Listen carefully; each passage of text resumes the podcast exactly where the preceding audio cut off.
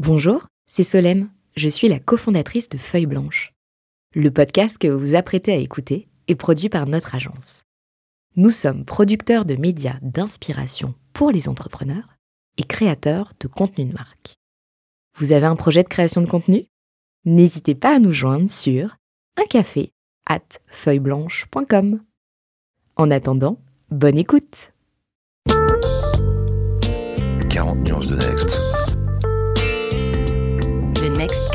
vous ne l'avez jamais entendu, animé par Olivier Mathieu et Thomas Benzazon.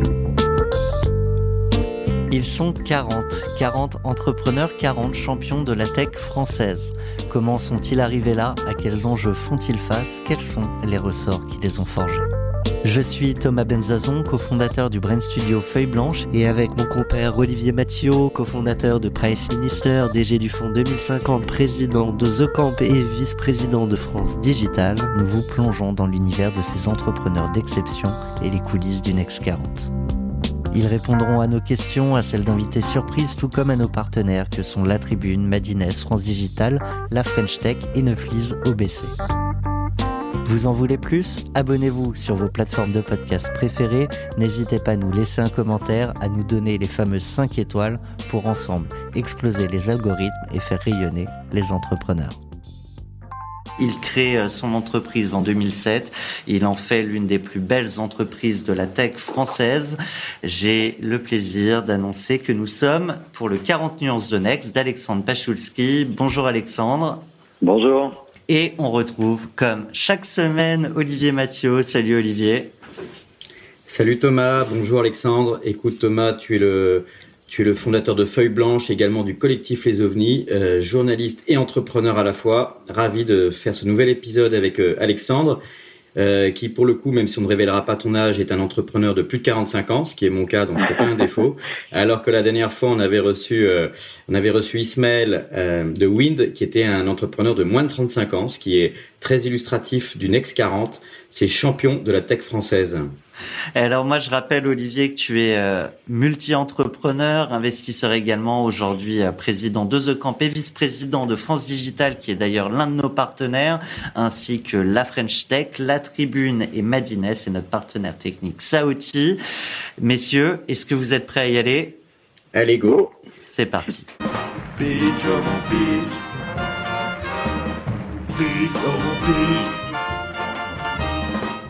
Alexandre, comment pitch Talentsoft aujourd'hui On pitch Talentsoft euh, de deux façons. Euh, on dit d'abord que c'est une suite intégrée de gestion des talents euh, qui permet de supporter tous les process du recrutement à l'évaluation en passant par la rémunération ou le corps RH. Et puis on pitch beaucoup en ce moment la mission de, de Talentsoft qui est, qui est le plus important pour nous, qui est vraiment de modifier l'expérience de travail de toutes les personnes au travail, euh, simplement en faisant matcher un peu leurs ambitions, leurs aspirations avec toutes les opportunités qui pourraient euh, survenir. Et finalement, ce pitch autour de la mission nous tient plus à cœur aujourd'hui. C'est une mission ambitieuse et il faut de l'ambition pour arriver là où t'es? Oui, alors d'ailleurs, je précise que j'ai cofondé euh, avec deux autres personnes, euh, Joël Bentelia et Jean-Stéphane Arcis. Et oui, l'ambition au démarrage, d'ailleurs, c'est intéressant, c'était pas la même pour nous trois. Euh, Jean-Stéphane, le, CEO, avait plus l'ambition de créer une marque, euh, de percer le plafond de verre, puisque je rappelle quand même qu'en 2007, on était dans un contexte euh, entrepreneurial un petit peu différent dans le software en France.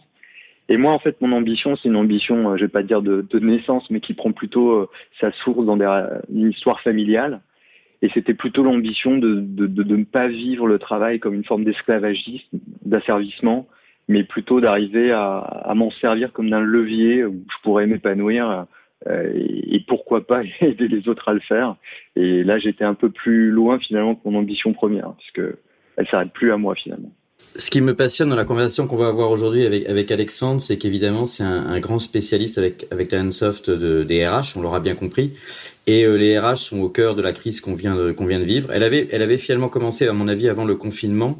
Donc c'est toujours intéressant de t'entendre pitcher aujourd'hui, puisque Talentsoft avait été créé en 2007. Aujourd'hui, je crois que vous avez autour de, 700, voire un peu plus euh, salariés.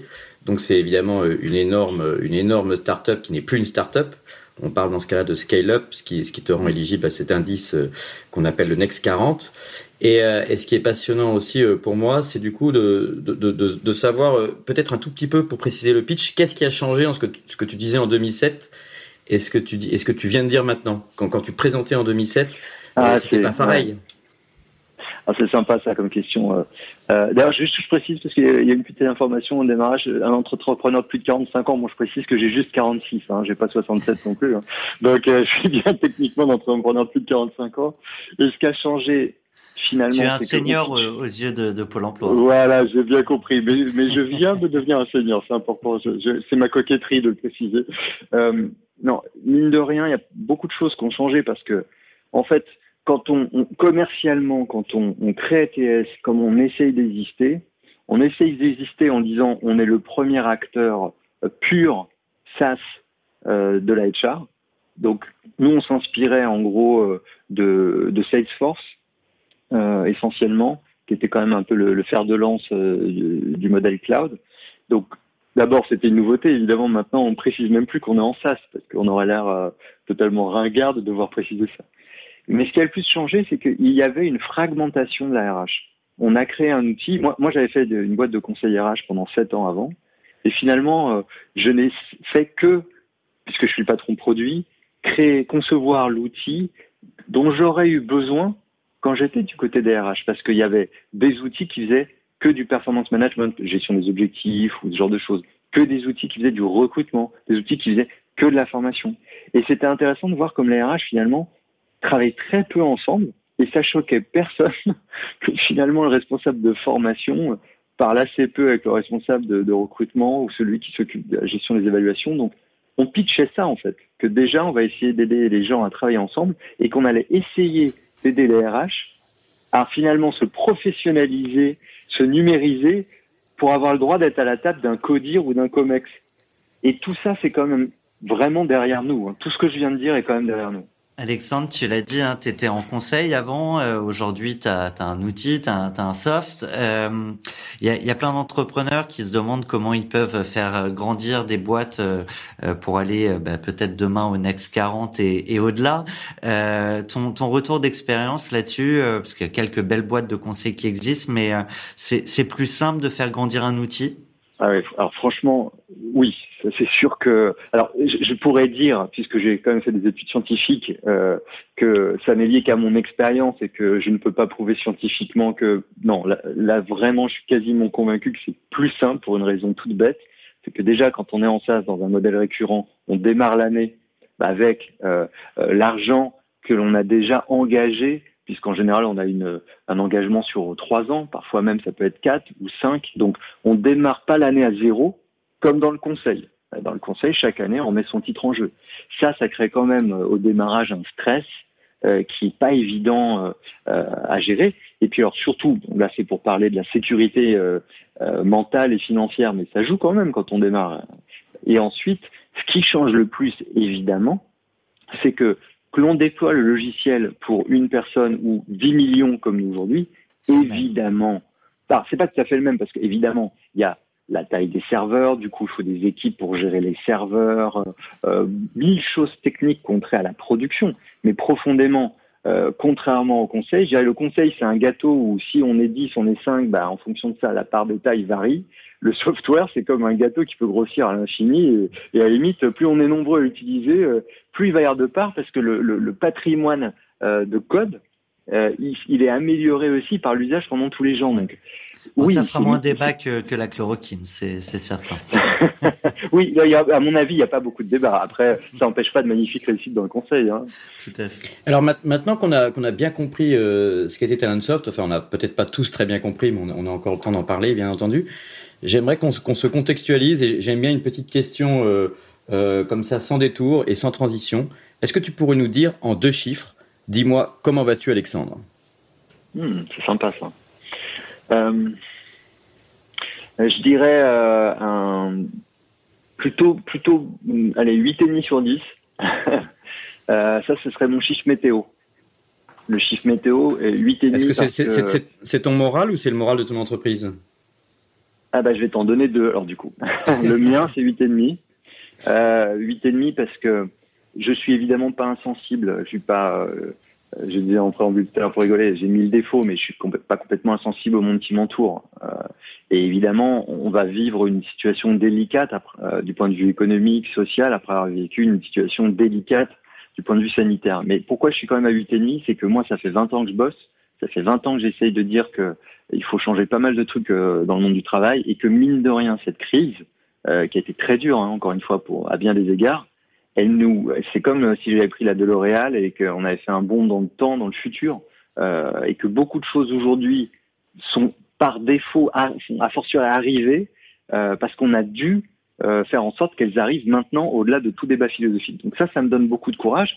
Je suis pas à 10 parce que justement, si je regarde le chiffre de mon entreprise, elle serait peut-être un petit peu plus bas, pas parce que euh, le moral est en berne, mais je mettrais peut-être un, tu vois, un 7,5 pour le symbole, sur 10, simplement parce que c'est pas facile. Euh, comme toutes les entreprises, on a été frappé euh, euh, par cette crise et donc évidemment, il y a du chiffre d'affaires hein, en retard. mais c'est pas ça le plus difficile aujourd'hui, c'est qu'on a un monde à réinventer. On doit réinventer des codes. On doit réexpliquer aux, on doit expliquer aux gens pourquoi on va au bureau, quel est le sens du travail. Et donc, c'est pas facile et, et, et là j'ai plus l'empathie des, des, gens dans mon entreprise qui sont pour certains un peu paumés, qui peuvent toujours pas revenir au bureau parce qu'ils doivent garder leurs enfants alors qu'ils en ont envie et autres. Donc je peux pas être dans un optimisme BA, mais je suis profondément optimiste parce que mine de rien, il y a, on a une vraie, vraie, vraie opportunité de changement comme rarement j'ai eu dans ma vie euh, professionnelle. Tu nous proposes une belle transition pour la prochaine rubrique. C'est parti. Je sais que je vous demande de rester chez vous je vous demande aussi de garder le calme. Chez vous, chez vous, chez vous. Je pense que c'est important dans les moments que nous vivons. Cette rubrique, nous on l'appelle confiné mais pas confi. Et c'est forcément, euh, toi tu es un, bon client pour cette rubrique parce qu'au cœur des questions de marché du travail, au-delà de la crise économique qui est, euh, celle qui touche euh, en gros tous les secteurs, il y a également le rôle d'observateur que toi tu as en particulier. Il y a ton entreprise, mais il y a aussi tes clients. Et ça nous intéresse, excuse-moi d'ailleurs Thomas, tu voulais peut-être ajouter quelque chose, mais en tout cas ça nous intéresse de, de voir comment tu as pris de, de, plein fouet avec ces deux, ces deux, regards, à la fois ton, euh, ton euh, bah, talent soft, tu viens d'en parler un petit peu, mais aussi euh, du coup tes clients, le chiffre d'affaires et, et, et, comment est-ce qu'on réagit face à ça, alors qu'on est déjà plus une start-up, donc on perd peut-être un peu en agilité, même si tu es complètement digitalisé et, et un logiciel. Non, alors il faut pas se mentir. Oui, on perd en agilité quand on quand on scale. Hein. De toute façon, c'est le lot de tout le monde. Et passer un certain chiffre, ou moi j'ai un peu théorisé ça à 150 personnes, passer 150, tu te bats un petit peu pour garder l'agilité euh, du début et tu dois te réinventer tout le temps. Alors, c'est la même chose pour la qualité?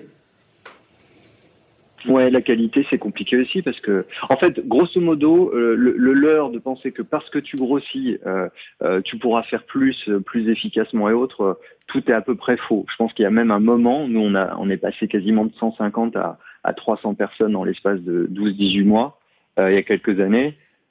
Bah en fait, on se rend compte qu'on est beaucoup moins efficace pendant peut-être six mois qu'on l'était avant. Donc, euh, euh, comme je dis souvent, euh, faut pas essayer de conserver les choses et de les améliorer. C'est qu'en fait, en permanence, tu es quasiment obligé de ce que tu as d'oublier ce qui a fonctionné avant et de réinventer quelque chose. Donc, c'est sûr que déjà, faut de, faut de l'agilité, quoi. Euh, Excuse-moi, du coup, j'ai oublié ta question, du coup, on est parti sur autre chose. La, la question c'était comment vous aviez géré finalement ce, ouais, d'accord, bah, C'est aussi la réaction des clients, en plus largement. Ouais. Alors, ça a été du, jour au lendemain, il y a eu un stop. C'est-à-dire qu'on avait plein de projets en, en cours. Euh, et puis, bah, il y a eu des coups de fil de, bon, bien, bien évidemment, euh, nous, on parle à des DRH. Donc, les DRH, euh, le, le 15 mars, euh, c'est comment on fait, comment ça va marcher, euh, comment ça marche que l'entreprise tourne avec plus personne qui vient au bureau, sachant que c'était du travail sauvage. C'est-à-dire c'était pas voulu, c'était pas forcément dans les conditions maîtrisées, souhaitées. Donc c'était une préoccupation de nos clients. Donc à ce moment précis, paradoxalement, euh, ils s'intéressent pas à Talentsoft. Pour beaucoup, ils nous voient encore ici comme bah, c'est vous qui m'aidez à recruter, évaluer, former, mais là c'est pas ma préoccupation. Et nous, on s'est justement rappelé au bon vouloir des clients. Donc nous, on a eu une semaine, pas à la dérive, mais une semaine de vraiment, tu sais, comme tout le monde, où tu te dis waouh, qu'est-ce qu'on va faire? Donc une pure semaine euh, où on ne fait que parler de Talentsoft pour Talentsoft, comme toutes les autres entreprises. Et ce qui a été assez cool, et, et, et honnêtement, c'est pas venu de moi spécifiquement, c'est venu des équipes. C'est un super signal. Bah, en fait, tout le, tout le monde s'est dit bon bah, ok, euh, qu'est-ce que je peux faire d'utile là tout de suite? Qu'est-ce qui est en train de se passer? Donc nous, quand je dis nous, c'est euh, le top management, les managers proximité. On a essayé de décrypter ce qui se passait et on s'est dit tout simplement, bah on va appeler les clients très candidement, très naïvement et leur demander comment on peut les aider. Pas en, présupposant que notre euh, solution va être formidable, surtout pas en essayant de leur fourguer notre produit euh, en disant ah super on va leur vendre plein de formations parce que c'est le moment. On s'est dit bah c'est une crise, euh, les gens ont peur, c'est une crise sanitaire, c'est une crise à plein de égards. Qu'est-ce qu'on peut faire pour les aider? Et on s'est rendu compte que bah, on avait deux trois euh, produits, deux trois expertises qui pouvaient être utiles. Donc on a vite déployé des offres qu'on n'avait pas. Et là pour le coup on a été honnêtement plus agile qu'on ne l'était au moment du confinement. Il n'y a plus de plus d'escalade. En fait, il n'y avait plus de cascading, il n'y avait plus de processus, il y avait juste quelques réunions. On Alors, se lance, Alexandre, je vais, je vais t'interrompre parce que justement, on a, on a le téléphone qui sonne. Vous avez un message. Donc on a une on a une question qui nous vient de notre partenaire La Tribune à travers son euh, directeur de la rédaction Philippe Mabille. Bonjour Alexandre. Donc euh, le télétravail aujourd'hui tend à devenir la norme au point qu'on se demande si les salariés vont vouloir revenir en arrière.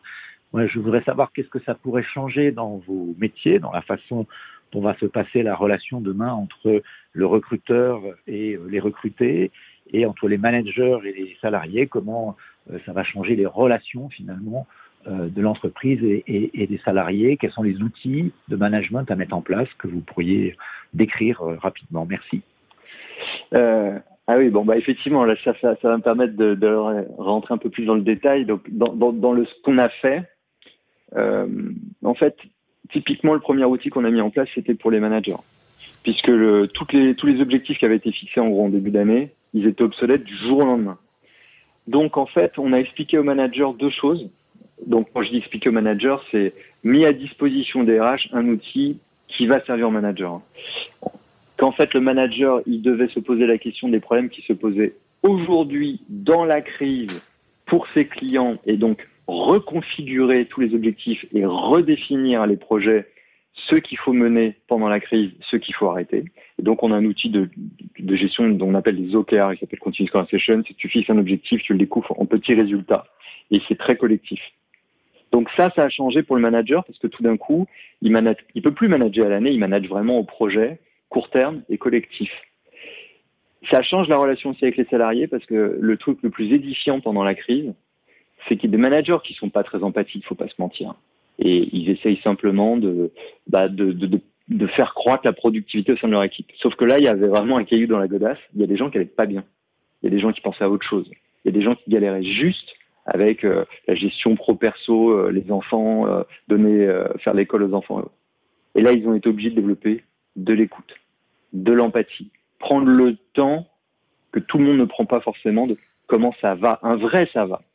Donc ça, on n'est pas formé à ça normalement en tant que manager? Bah écoute, euh, d'ailleurs c'est peut-être pas une question de formation, mais juste euh, d'humanisme. Bah là, je, je, vais être un peu dur, mais je connais très peu d'entreprises qui nomment les managers pour leurs fameuses soft skills, leurs qualités comportementales et relationnelles, 98% des managers sont nommés par, pour, pour les promouvoir parce qu'ils sont bons, bons voulant dire performants dans leur domaine. Et vu que chez nous, le seul mode de reconnaissance, c'est la promotion euh, et, et, monter dans l'ascension, euh, monter dans l'organigramme hiérarchique, eh ben, il devient manager. Ou alors pour garder des gens qui veulent être manager et on dit bon bah ok, je te passe manager. 98% des cas. Donc évidemment, non, l'empathie c'est pas forcément un programme. Et pour répondre à la question qui a été posée à la tribune, ce qui change aussi côté recruteur, ce qui change côté formateur, c'est qu'à ce moment précis, il y a une confusion comme j'ai jamais vu non plus dans ma vie pro-perso. Pour la, beaucoup de gens, je parle pas des travailleurs du réel. Ceux, euh, comme on a encore cité cette semaine, les caissiers, les éboueurs, les, aides-soignants, eux, ils continuent de faire ce qu'ils faisaient. Mais tous les autres se sont dit, bon, quel est le sens de ce que je fais? Parce que justement, ils se rendaient bien compte qu'ils pouvaient pas forcément aider et que ça posait beaucoup de questions. Bah là, du coup, le rôle d'un recruteur, le rôle d'un formateur, le rôle d'un manager, c'est d'aller plus loin dans la conversation et d'essayer de comprendre les aspirations vraiment des gens en se disant qu'on pourra plus être motivé juste pour l'argent et que même si des gens le croyaient encore, ça va de moins en moins bien marcher. Ça, ça Alors le, le, téléphone, le, téléphone n'arrête pas de sonner, euh, Thomas. Donc du coup, pour pour Talentsoft, donc on a une on a une, une nouvelle euh, intervention extérieure. Vous avez un message. Et donc, ce sera la question de notre partenaire France Digital. L'association qui rassemble les startups mm. et les entrepreneurs à travers son directeur général Nicolas Brienne. Et les investisseurs. Bonjour Alexandre. Nous venons d'entrer dans une crise qui a déjà fait 250 000 demandeurs d'emploi. Euh, c'est un moment assez grave et c'est un moment où les ressources humaines vont être complètement remodelées. On a multiplié par 10 le nombre de télétravailleurs. Qu'est-ce que toi tu proposes pour accompagner les managers dans, dans ce bon du télétravail? Donc on est toujours dans le thème du management justement et ça prolonge bien ton, ton propos. Ouais, bah en fait, voilà, c'est la, conclusion de la question et le début d'une autre, c'est que les managers doivent définitivement abandonner tout ce qui est commande et contrôle, reporting, euh, tout ce qui consistait finalement à, à dire à quelqu'un t'es à Paris, tu vas aller à Marseille, et puis moi je vais t'accompagner tout du long, puis je vais m'assurer que tu as bien fait le plein, que tu as bien mangé, que tu as bien ceci, que tu as bien cela. Euh, non, aujourd'hui le but du jeu, c'est simplement, tu dis bien effectivement rendez-vous à Marseille euh, dans deux mois, et puis les appels, les interactions, c'est pour dire comment je peux t'aider, de quoi tu as besoin? Donc c'est vraiment une mise au service de, et pour être réactif, et donc ce qu'on propose nous justement, c'est de créer des collectifs, de créer des équipes qui sont mues par une envie commune de résoudre un problème, qu'on synthétise avec un objectif, et réunir des gens avec des talents différents, comme dans les films de super-héros. Hmm. C'est ça qui nous éclate dans les films. Il y a une maladie du, du reporting. J'ai l'impression bah que ça, ça rassure, mais. Euh, mais en fait, les gens n'ont appris que ça. Ils ont appris ça de leur propre manager. Euh, ils savent pas faire autrement. En fait, pour arrêter le reporting, il y a un truc qui s'appelle la confiance. Mais on n'a pas, en tout cas sur le marché français, euh, par défaut, confiance en les gens. Et le télétravail, c'était l'exemple absolu de ça. Le télétravail, c'était bon, c'est la journée que je lui donne pour qu'il ait le temps d'aller chez le dentiste et faire les courses. Je sais bien qu'il va pas trop bosser, mais j'ai pas de choix, sinon les gens euh, sont pas contents. Non mais c'est des absurdités comme ça qu'on entendait.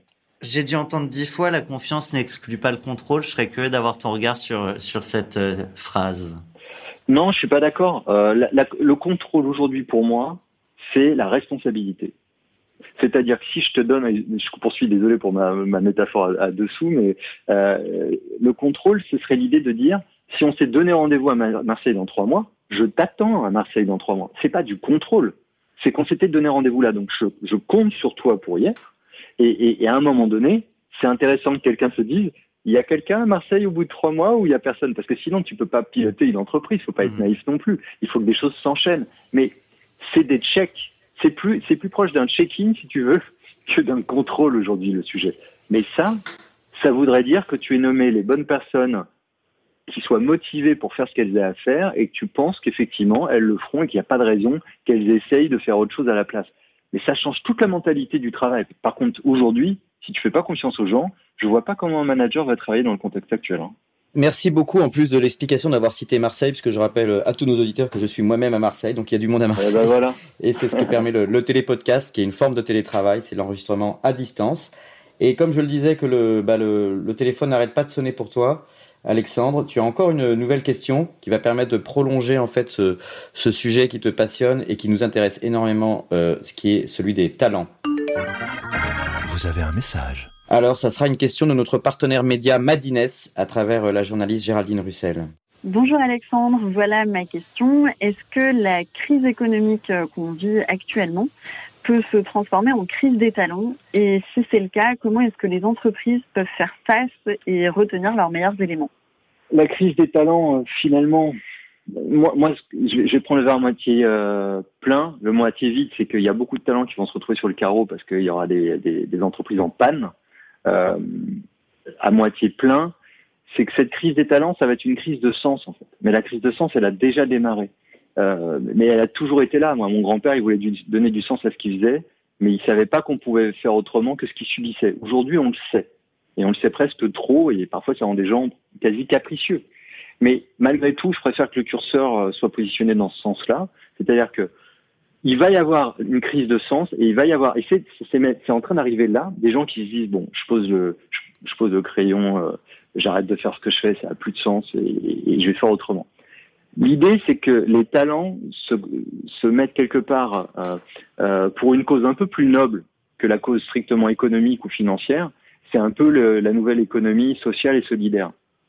Que les talents quittent des entreprises qui n'ont pour seul but que de faire de l'argent pour euh, se mettre sur des projets qui aient plus de sens, bah, j'appelle ça une crise, mais effectivement euh, une, crise plutôt euh, de, le vieux est mort, le nouveau est pas encore né.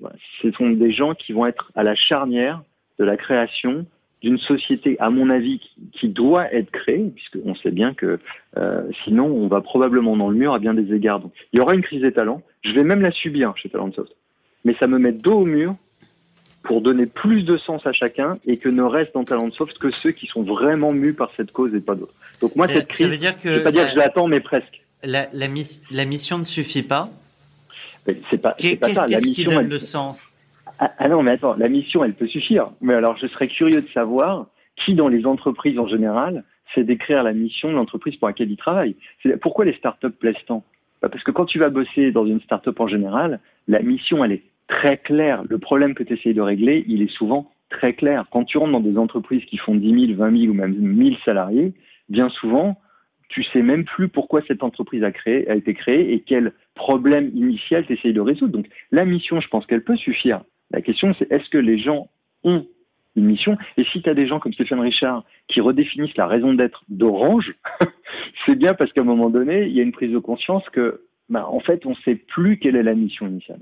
Mais je pense qu'au contraire, c'est, tu sais, c'est la loi Pacte aussi qui est sortie euh, avec la responsabilité sociale des entreprises.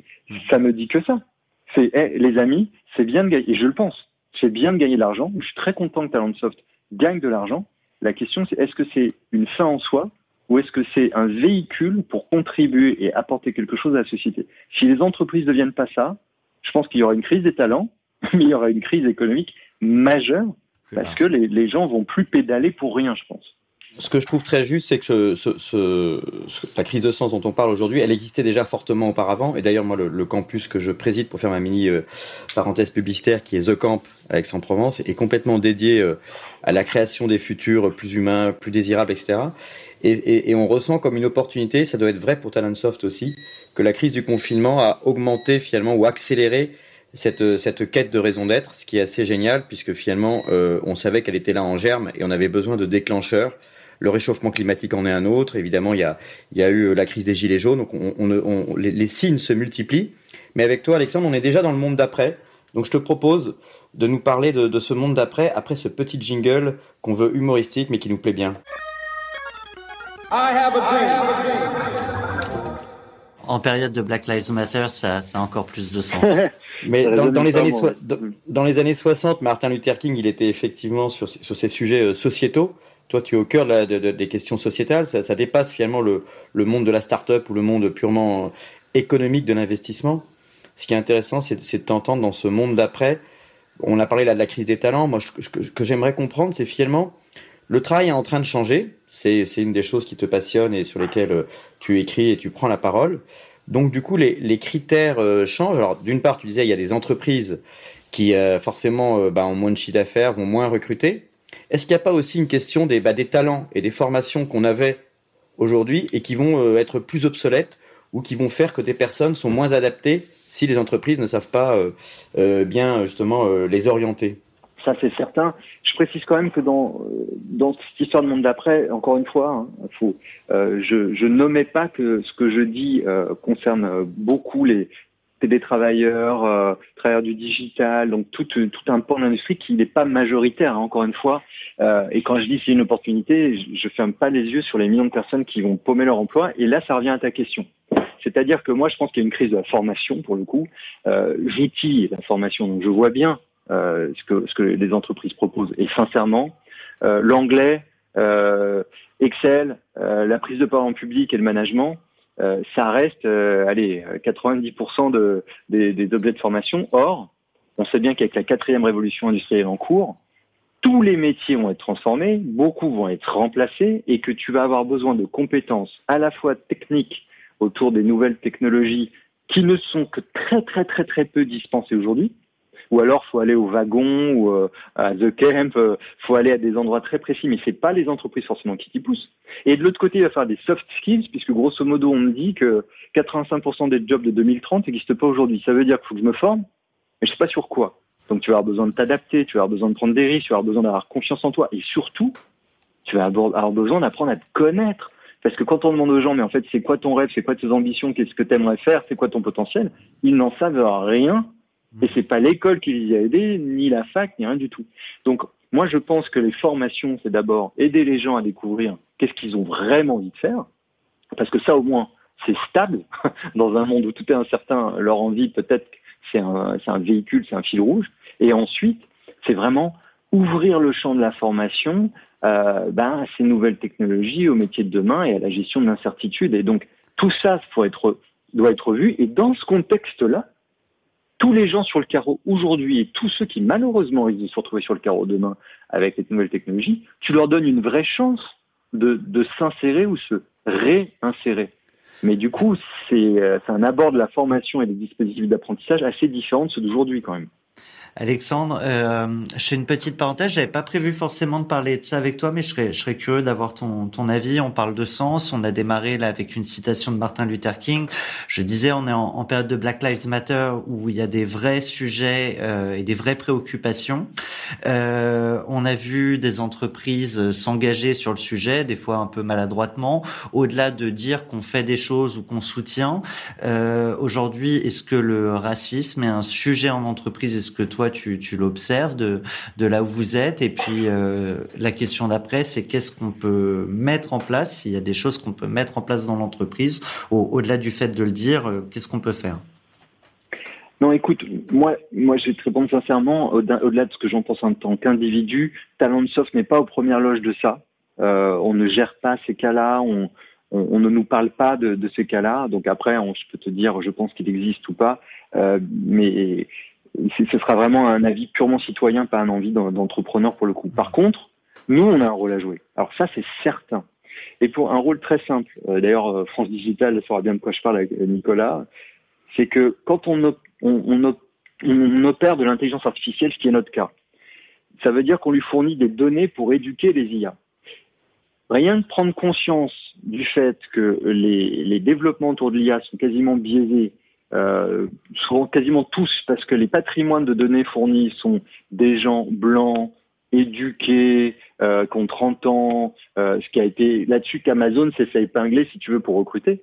Bah, quand tu t'appelles Talentsoft, que tu opères du recrutement et que tu utilises de l'IA, tu te dois de regarder le patrimoine de données que les gens utilisent. Tu te dois de prendre un patrimoine de données très large. Tu dois t'assurer qu'il n'y ait pas de biais autour. Rien, ne serait-ce que des, tu sais, pour moi, c'est bien de parler du racisme, évidemment. Mais le racisme des écoles qui consiste à ne prendre que les top 5 d'ingénieurs ou de commerce et de virer tous les autres, c'est pas du racisme, c'est la discrimination. Euh, sauf que c'est une discrimination qui est OK, puisque c'est comme ça qu'on euh, qu'on recrute dans bien des entreprises. Il va falloir ouvrir, parce que pour régler les problèmes auxquels on est confronté aujourd'hui, tu as besoin de tout le monde.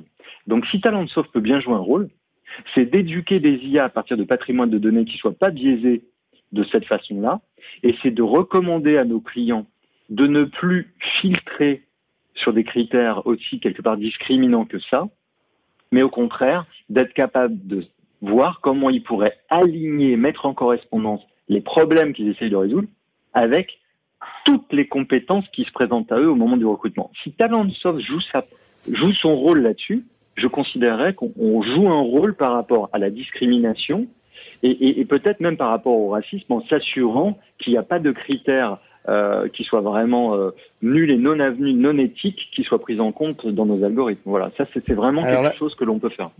Alors justement, tu, tu, abordes un sujet moi qui, me tient à cœur et qui m'intéresse beaucoup et bon pour, préparer l'émission parce que comme tu vois on est très professionnel, je, t'ai lu un peu évidemment euh, et on, se croise parfois dans des événements, mais, là je, je voyais qu'à un moment donné, juste avant le confinement, tu parlais un peu des grandes tendances des, des RH euh, pour pour 2020. Alors il se trouve que peut-être ça a été justement changé par la crise.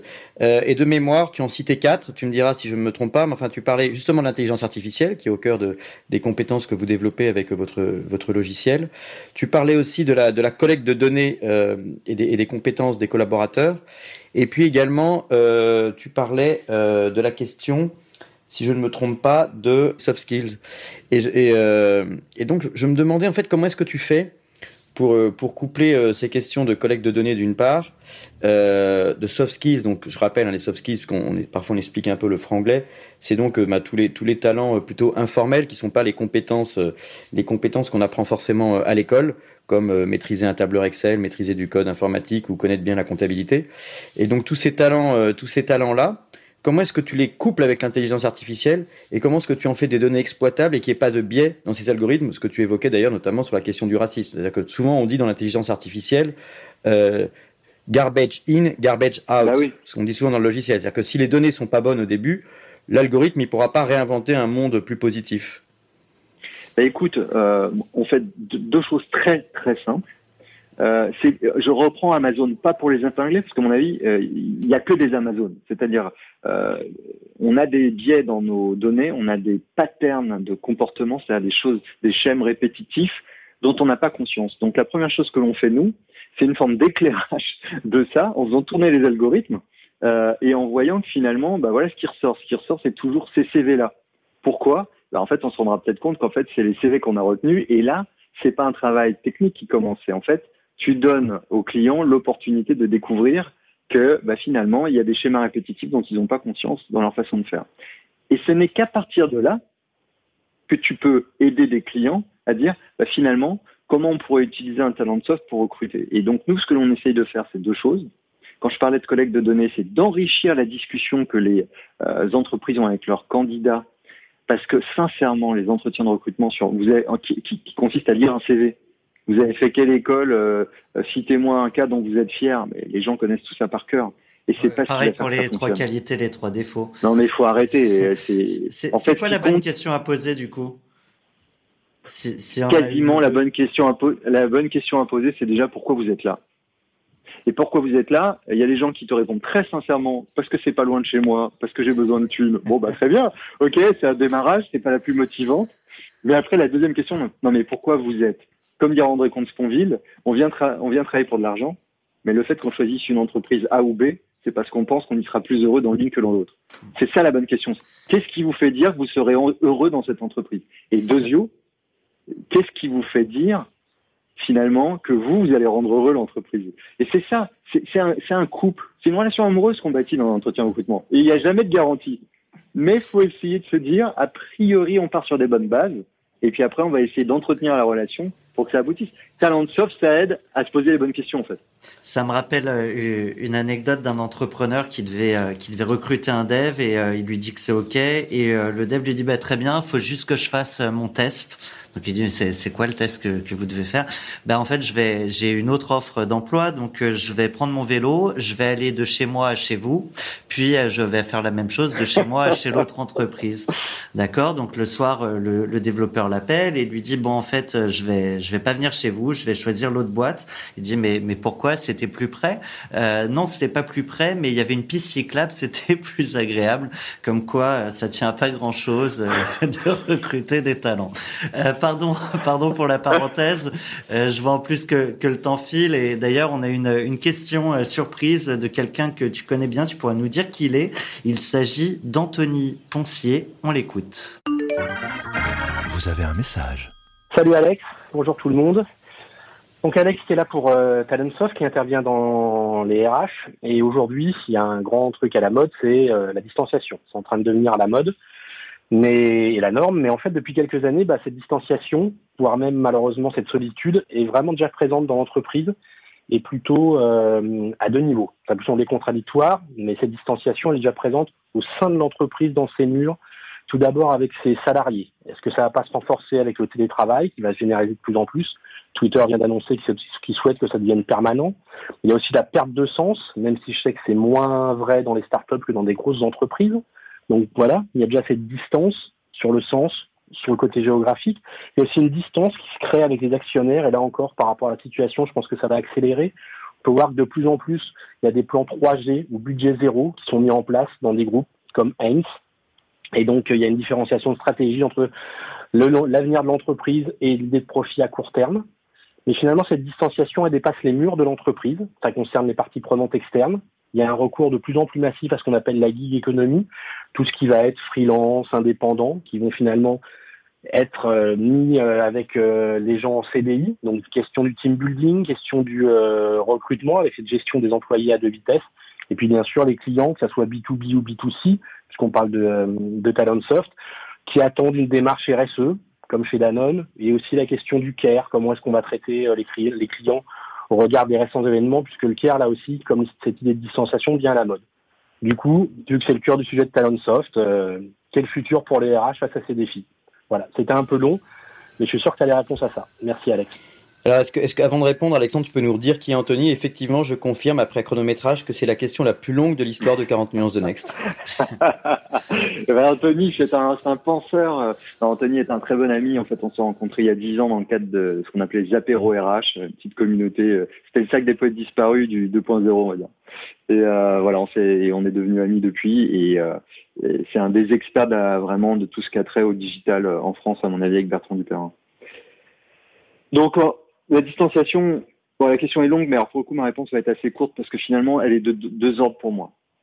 Oui, quand on se voit plus, la culture, elle a tendance à se déliter. Euh, le 15 mars, la culture française, elle ressemblait beaucoup à la culture allemande ou à la culture suédoise, parce que de toute façon, quand tout le monde est chez, chez, chez lui, bah, finalement, euh, tout se ressemble. Donc, la distanciation, elle est, euh, pour moi, elle, peut causer un délitement de la, culture. Donc, ce qui va être, important euh, là dans les semaines, mois, années à venir peut-être, c'est de te concentrer sur la culture d'entreprise, sur ses rites, ses habitudes, ses coutumes, et ce qui fait que des gens se retrouvent et savent qu'ils appartiennent à une même tribu. Cette appartenance à une tribu, moi, je pense que finalement, euh, la notion de distanciation, c'était la même aujourd'hui, demain, hier. C'est que finalement, quand on venait juste gagner sa vie dans une entreprise qu'on n'était pas passionné parce qu'on faisait, qu'un manager n'était pas capable de réunir une équipe, que l'entreprise n'était pas capable de donner du sens, il y avait déjà de la distance.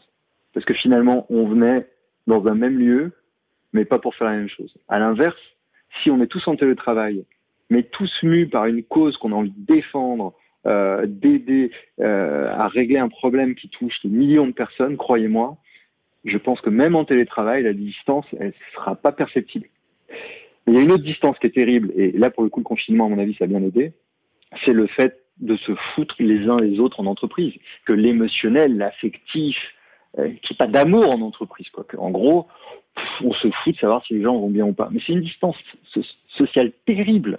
Et à part entre collègues qui s'apprécient, il n'y a pas tellement ça dans le monde du travail. Et là, avec le confinement, on a été obligé de faire un peu plus attention à comment les gens allaient. Et ça, je pense que ça pourrait plutôt réduire la distance, qui est une sorte de distance affective. Donc je dirais, la distanciation euh, au niveau culturel, elle peut être fatale, mais au niveau affectif, euh, la, vraie question de la distanciation, c'est que le monde du travail soit quand même aussi un monde où on puisse vraiment exprimer ses émotions, ses ressentis, et qu'on soit pas euh, pointé du doigt juste parce qu'un jour on dit lors d'une météo, oh, vous savez quoi, moi ça va pas bien.